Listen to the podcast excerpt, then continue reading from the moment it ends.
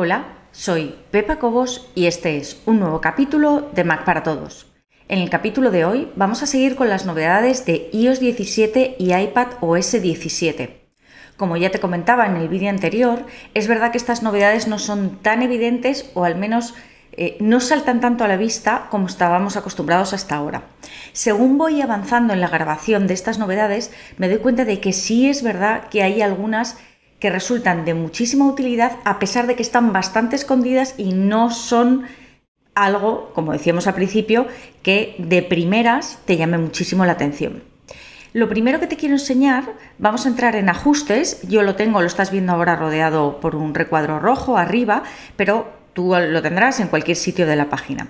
Lo que tenemos que hacer es entrar en ajustes, pulsando encima y lo primero que te quiero enseñar es que si bajamos en la columna lateral izquierda hasta donde pone contraseñas y le doy a contraseñas, bueno, me pide que utilice el Touch ID para ver las contraseñas guardadas o que escribas la contraseña del dispositivo y una vez que le doy aparece la lista de contraseñas que tengo guardadas. De esto ya habíamos hablado en otros capítulos anteriores sobre cómo guardar contraseñas compartidas en iCloud. Estas son las que están guardadas en este dispositivo, pero la novedad de este nuevo sistema operativo es que puedo compartir las contraseñas con la familia.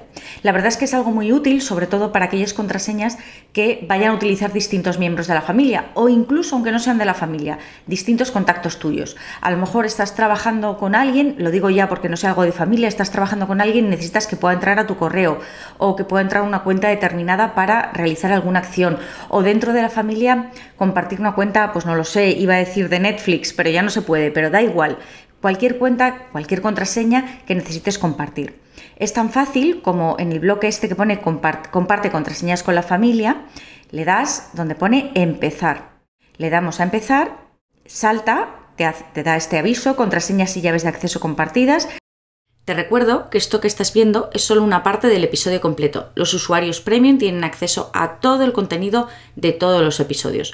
Puedes probar gratis durante dos días sin ningún compromiso y conseguir acceso a todos los capítulos de Mac para Todos. Solamente tienes que entrar en macparatodos.es barra prueba. Recuerda, macparatodos.es barra prueba.